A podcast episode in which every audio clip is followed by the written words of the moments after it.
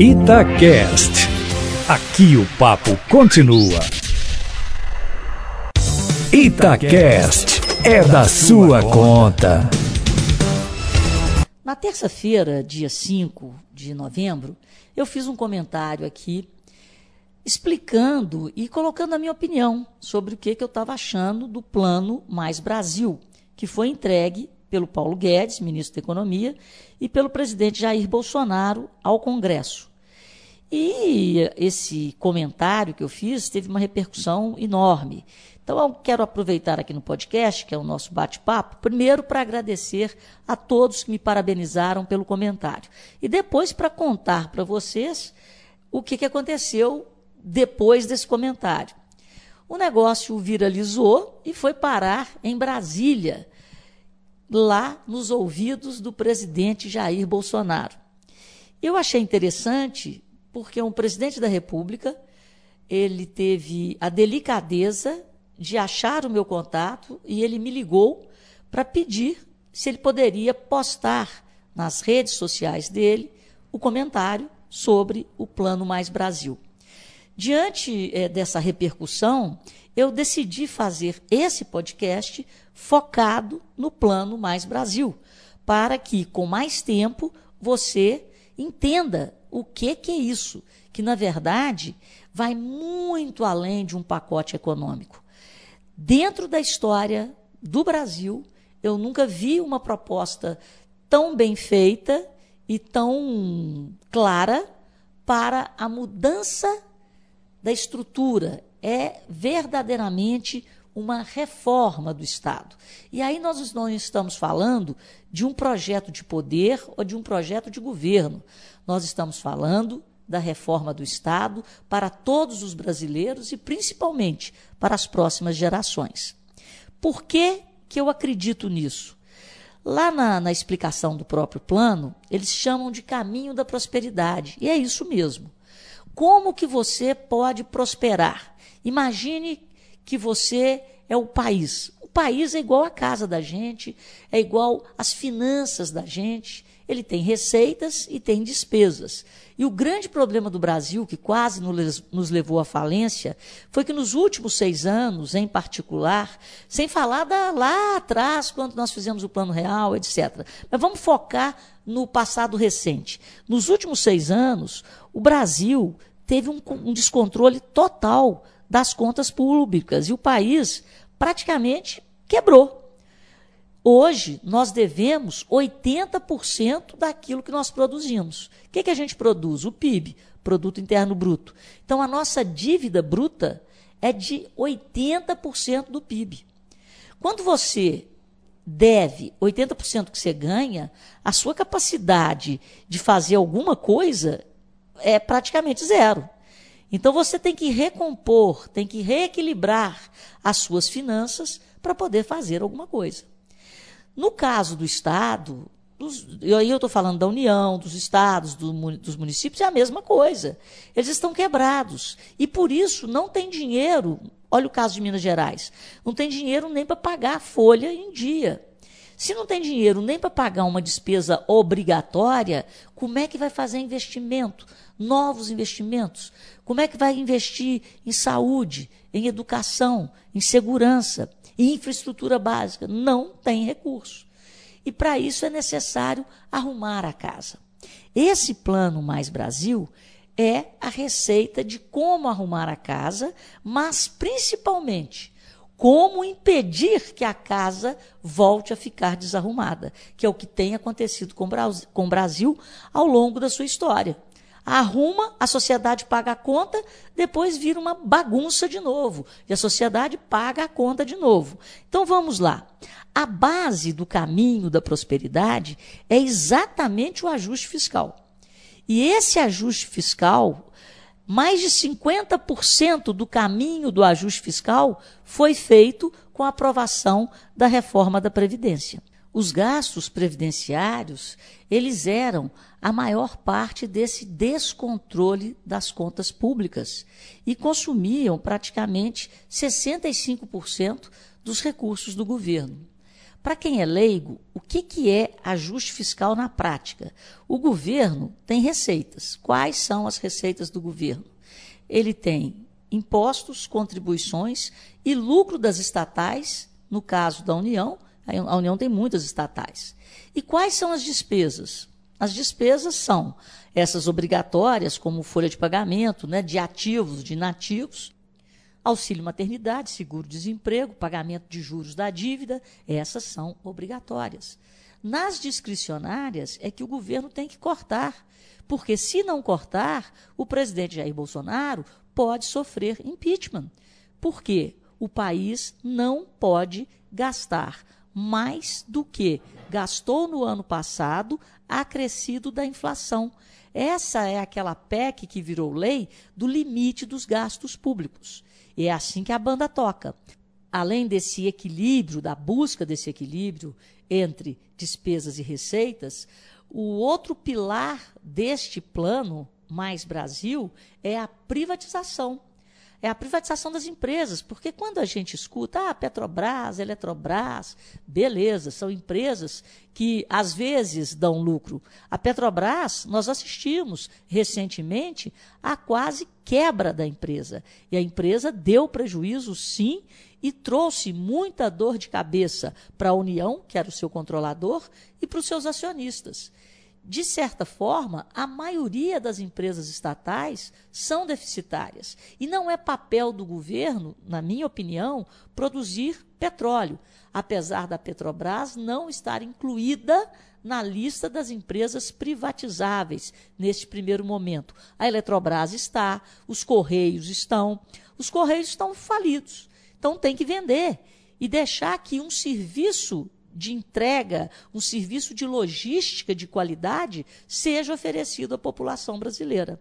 É bom lembrar que lá no Fernando Henrique Cardoso, se não tivéssemos tido aquela, aquela onda de privatização, aquele surto de privatização que incluiu empresas de telecomunicação, de energia e bancos, a situação poderia estar muito pior com a população brasileira sem acesso à tecnologia que nós temos hoje.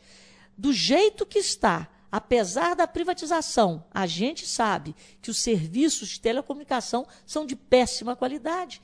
Imagine se não tivesse sido privatizado com a União quebrada. O que tem que ser feito agora é aprimorar as agências. As agências foram criadas lá atrás com o objetivo de defender o consumidor, que é quem recebe o serviço que está sendo prestado pelas empresas, sejam elas públicas ou privadas.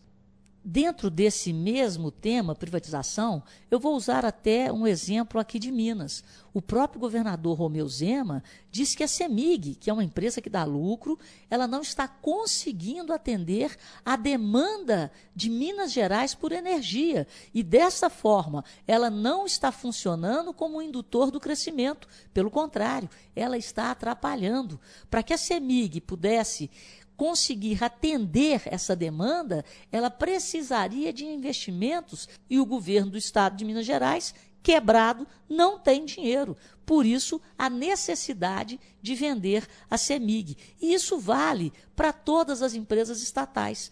Cabe ao setor privado investir e correr risco na produção de bens e serviços. E cabe ao setor público focar na produção de bens e serviços coletivos de qualidade. E o que são bens e serviços coletivos de qualidade?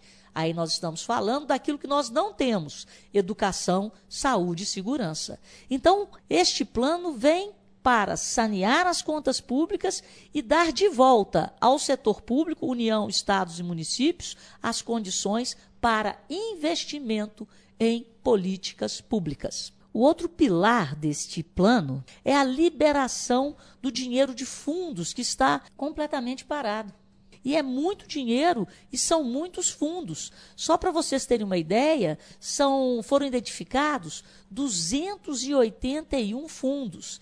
E quanto de dinheiro tem lá parado nesses fundos e que podem, esse dinheiro pode ser é, revertido para o pagamento da dívida. Esse dinheiro da privatização, esse dinheiro dos fundos, sendo usado para diminuir a dívida, para o pagamento da dívida, ele vai diminuir o pagamento de juros. Se os senhores não sabem, em 2016 nós pagamos mais de 500 bilhões de reais em juros.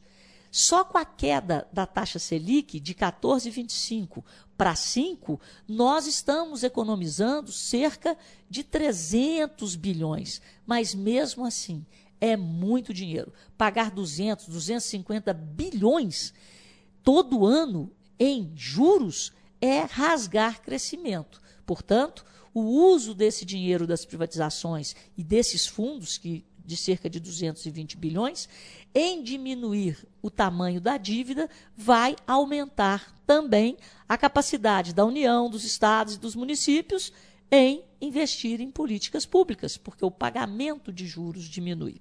Vamos lá, recapitulando a primeira parte, o alicerce do plano, o ajuste fiscal é compreendido pelo equilíbrio das contas públicas, quer dizer, esse balanço entre despesas e receitas, pela reforma da Previdência, pelo respeito do teto dos gastos, a descentralização de recursos de Brasília, ou seja, da União, em direção a estados e municípios, a privatização e a liberação do recurso dos fundos que não vêm sendo utilizados.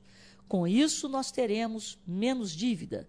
Menos dívida, menos juro, mais dinheiro para investimento público em políticas públicas.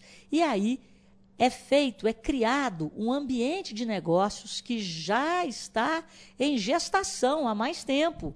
Nós estamos hoje com a menor taxa de juros da história. Isso quer dizer que a tendência é que o crédito seja cada vez mais farto e mais barato. Além disso, a lei da liberdade econômica, ela está aí para simplificar a forma dos negócios acontecerem dentro de um ambiente de segurança jurídica, aonde a gente retorna e retoma a lei do bigode. Os contratos vão valer sim, sem essa judicialização que acontece nas relações trabalhistas no Brasil. E a coisa também muito importante que o Brasil tinha muito tempo que não praticava é a abertura comercial. Nós temos dois mercados, o mercado interno e o mercado externo. Eu pergunto para vocês, qual mercado é maior? Óbvio que é o mercado externo. Garantir parceiros, garantir mercados para os nossos produtos e os nossos serviços faz parte de garantir a sustentabilidade do nosso crescimento. O Brasil, nos últimos anos, fechou a sua economia e adotou um modelo de crescimento baseado no aumento do crédito, endividando as famílias em um nível quase que desastroso.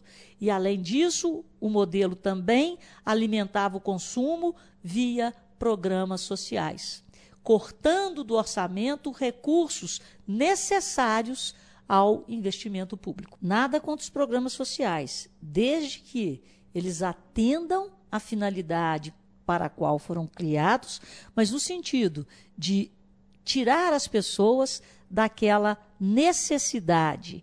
E não sei se vocês sabem, desde 2012, mais de 50% dos recursos do nosso orçamento passaram a ser destinados a programas sociais. Dessa forma, a União parou de investir em infraestrutura, educação, saúde de qualidade. Em relação à abertura da nossa economia para o mercado externo, nós ainda tivemos outros complicadores. No primeiro mandato da presidente Dilma Rousseff, houve uma valorização do real em relação ao dólar de forma quase que artificial. E com isso, os nossos produtos se, se, tornaram muito caros e foram perdendo competitividade. E nós, brasileiros, muito ricos, coisa que não éramos. E o que que nós tivemos? As nossas indústrias, como indústria têxtil, indústria de calçados, eletroeletrônico, foram embora do país. Houve uma desindustrialização do Brasil, ao mesmo tempo que as famílias consumiam as suas poupanças lá fora, fazendo turismo em Miami, fazendo na Europa. Era mais barato ir para Miami do que ir para a Bahia. Era mais barato ir para a França do que ir para Guarapari. E dessa forma, nós transferimos as nossas riquezas para o mercado internacional, ao invés de nos tornarmos competitivos. Agora, o que temos é um câmbio de equilíbrio em torno de R$ reais. E o que é o câmbio de equilíbrio? É uma taxa de troca da nossa moeda em relação à moeda forte do comércio internacional que permite que o importador fique satisfeito e que o exportador também fique satisfeito. Agora temos um mercado interno saudável, com a menor taxa de juros da história, com a inflação sob controle, dando a empresas e famílias condições de investimento e de endividamento. E um mercado internacional sendo aberto com uma taxa de câmbio de equilíbrio competitiva, tanto para quem importa quanto para quem exporta. Essa viagem recente do presidente Bolsonaro para a Ásia, né, para o Japão, para a China, Arábia Saudita, foi muito importante para a abertura do Brasil para o comércio internacional. Ninguém nos enxergava, ninguém nos via. É preciso fazer barulho para conseguir vender. Enfim, além disso, esse programa tem os três Ds, né? O desobrigar, desindexar e desvincular. O resumo completo do plano eu vou disponibilizar para vocês no site da Itatiaia. Mas o que, que nós temos? Primeiro, a criação de um marco institucional da nova ordem fiscal. Segundo, autonomia com responsabilidade. Terceiro, os três Ds. Quarto, fortalecimento da federação. Quinto, contas públicas sustentáveis, novas regras. Sexto, segurança jurídica. Sétimo, estado de emergência fiscal. Agora vamos, que você, agora que você já tomaram o pé do geral da coisa, vamos para o específico, item por item. Marco institucional da nova ordem fiscal. Vai ser criado um Conselho Fiscal da República, com representantes do governo federal, com os presidentes da República, Câmara, Senado, do STF, do TCU, governadores e prefeitos, que vão avaliar a sustentabilidade financeira da federação e garantir fundamentos sólidos será criada também uma orientação normativa do TCU, Tribunal de Contas da União. Por quê? Porque as contas públicas dos estados, dos municípios e da União têm formas diferentes de serem apresentadas. E essa orientação normativa vai uniformizar a interpretação de conceitos orçamentário-financeiros para evitar divergências entre tribunais de contas de estados e municípios será criado também um orçamento de longo prazo. Programas e obras ganham previsão no orçamento para que os fluxos de recursos não sejam interrompidos. Acabou o lero-lero de obra parada ou obra não terminada. E o gestor que não terminar essa obra será punido. Existe um compromisso entre gerações é direito das futuras gerações não herdar dívidas que não tenham sido feitas para investimentos. Isso é responsabilidade. E o que, que acontece? A minha geração, por exemplo, o que eu já paguei de conta de má gestão, pelo amor de Deus, eu cito dois exemplos clássicos. Eu fui responsável por pagar a conta do plano Collor, por exemplo, e depois nós tivemos que pagar outra conta no plano real. No plano Collor, a gente pagou a conta de planos frustrados feitos durante toda a era Sarney e mais o próprio plano Collor. Quando chegou lá no Itamar, que o Fernando Henrique era o ministro da Fazenda, nós tivemos o Plano Real. E passaram outra conta para a população brasileira, que foi paga por taxa de juros nas alturas e venda de patrimônio público. E agora, depois da Dilma, outra conta para a sociedade brasileira pagar. Essa PEC que foi feita pelo Henrique Meirelles, limitando o gasto público, foi em função das irresponsabilidades fiscais cometidas durante, principalmente, o segundo mandato de Dilma Rousseff. Mas a confusão começou no primeiro, quando o Brasil era a bola da vez e a crise financeira, para nós, era marola. Acabou virando um tsunami e nos jogando na maior recessão da nossa história. Porque a Dilma, para evitar o desemprego, foi desonerando, foi concedendo incentivos fiscais e benefícios tributários para uma série de setores e tirou da União a capacidade de arrecadar. E a gente quebrou. Bom, continuando aqui no plano Mais Brasil, dentro do marco institucional da nova ordem fiscal, existe também o realismo orçamentário. Leis e decisões judiciais que criam despesas só terão eficácia quando houver previsão no orçamento. E essa farra que eu contei aqui no governo Dilma também vai acabar, porque os benefícios tributários serão reavaliados a cada quatro anos. No âmbito federal, a partir de 2026, não poderão ultrapassar 2% do PIB. Enquanto estiver acima desse teto, não pode haver concessão, ampliação ou renovação de benefício tributário. Ou seja, o governo criou um limite para esse tipo de benefício. Agora vamos falar de autonomia com responsabilidade. Vai chegar mais dinheiro na mão dos estados e dos municípios? Vai, mas com responsabilidade. A transferência de royalties e participações especiais será feita a todos os estados e municípios. E ao fortalecer as finanças regionais com repasses e com plano de equilíbrio fiscal, a União só dará, a partir de 2026, garantias às operações de estados e municípios com organismos internacionais, como, por exemplo, o Banco Mundial. Cada um assume a sua conta. Fica proibida a operação de crédito entre entes da federação, diretamente ou por meio de fundo, autarquia, fundação ou estatal. E quem fez a dívida é que arque com ela. Com mais recursos para o reequilíbrio dos estados e municípios, a União fica proibida de socorrer entes em dificuldades fiscal-financeiras a partir de 2026. Agora nós vamos para o programa dos três Ds. O primeiro é desobrigar. Os estados terão autonomia. Ao fortalecer estados e o Distrito Federal, a União não precisará mais dar crédito para que os entes paguem os chamados precatórios. Menos banco e mais desenvolvimento. A parcela do FAT que é o Fundo de Amparo ao Trabalhador destinado ao BNDES, será de 14%. Independência do gestor, estados e municípios passam a receber toda a arrecadação do salário educação e a definir o uso dos recursos. E aí, eleitor, fique de olho no seu prefeito, no seu governador e nos seus vereadores e deputados estaduais. A liberdade vai estar dentro das prioridades. Os mínimos estabelecidos para saúde e educação não serão alterados. O que será permitido é o gestor administrar conjuntamente esses limites. Isto é, ele poderá compensar um gasto de uma área na outra. Ou seja, se a educação estiver precisando mais de dinheiro naquele dado momento, essa, esse dinheiro pode ser destinado à educação mas isso aí vai depender do gestor. O segundo D é o desindexar. Saída de emergência. Despesas obrigatórias serão desindexadas em casos de emergência fiscal. Estão garantidos os reajustes dos benefícios previdenciários e do BPC pela inflação. Aí nós entramos no D de desvincular. Independência total.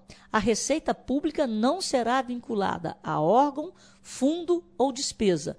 Quais são as exceções? Taxas, que são criadas para um fim específico, doações, o fundo de participação dos municípios, fundos de participação dos estados e vinculação constitucional. Agora vem um item que vai causar muita polêmica política, mas que a sociedade brasileira, na sua grande maioria, concorda plenamente. É o fortalecimento da federação. E o que, que é isso? Unidos gastamos menos e melhor. Municípios com menos de 5 mil habitantes e arrecadação própria menor que 10% da sua receita total vai ser incorporado pelo município vizinho. Isso, na linguagem de mercado, chama fusão e incorporação. Se o município não tem receita para ser um município, ele tem que ser incorporado pelo município mais forte, porque menos é mais. Então, a União passa a adotar restrições na criação de municípios. Contas públicas sustentáveis, outro item, novas regras. O recurso é de todos. Essa PEC melhora a gestão fiscal e permite o contingenciamento para todos os poderes, estaduais e municipais, como já ocorre em nível federal. Controle da dívida pública.